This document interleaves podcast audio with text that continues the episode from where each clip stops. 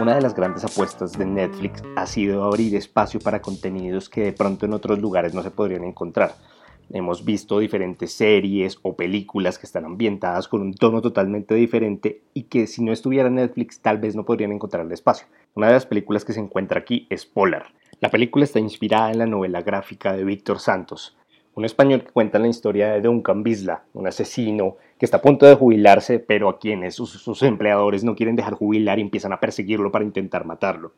Si bien la película quiere mostrar un tono oscuro y diferente, acaba haciendo una apuesta por revalidar un tono violento y a partir de eso ser medianamente llamativa. La realidad es que Polar parece ser más una comedia de sí misma que algo diferente si bien atrapa por el destello visual y musical que está a cargo de Dead 5, nunca llega a emocionar ni a atrapar con el desarrollo de sus personajes.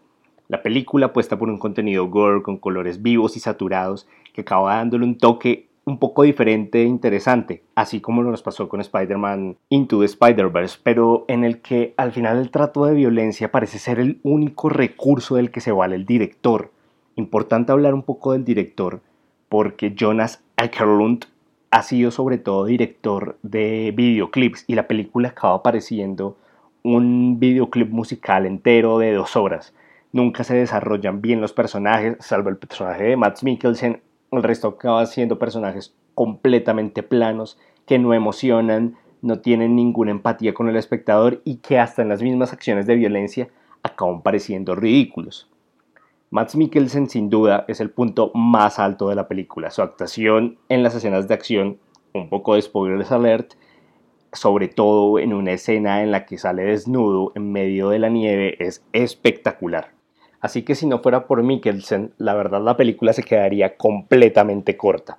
Y es aquí donde nos ponemos a preguntar, ¿vale la pena que Netflix haga tantos estrenos si van a acabar sacando películas de una calidad a veces tan pobre? Porque no podemos tampoco obviar que Netflix ha hecho películas de una calidad altísima y que solo este año están pensando en estrenar 90 producciones, algunas con recursos de casi 200 millones de dólares. Pero para ver este tipo de películas con actores de la calidad de Mikkelsen, de Vanessa Hudgens, y que se quede tan corta o que sea desaprovechada me hace recordar un poco a Bright, que fue una de las grandes producciones de Netflix, pero acaba entrando un poco en esta saturación de contenidos que acaba siendo irrisoria para el desarrollo de nuevas historias, porque entonces nos estamos quedando con que queremos ver muchos productos, pero los productos parecen ser fugaces. Nunca pasan más allá del interés de dos horas de película cuando podría recrear todo un mundo bien construido y bien estructurado a partir de unos conceptos interesantes. Sin duda la historia de Duncan Bisla, como eh, lo que se quiere mostrar o lo que se quiere contar, acaba siendo llamativo, pero el poco desarrollo, el poco interés también en los personajes secundarios acaba siendo hasta tedioso. Hay escenas en las que parece que los personajes estuvieran hasta un poco aburridos de estar actuando.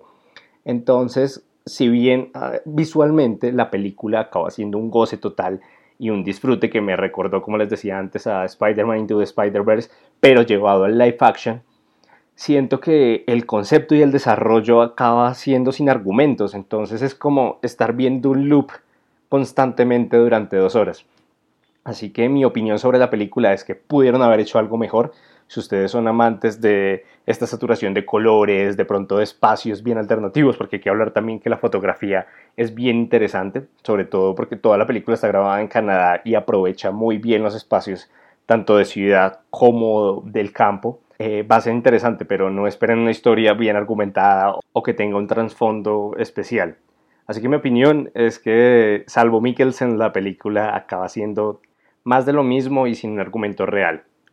Así que le doy manito abajo.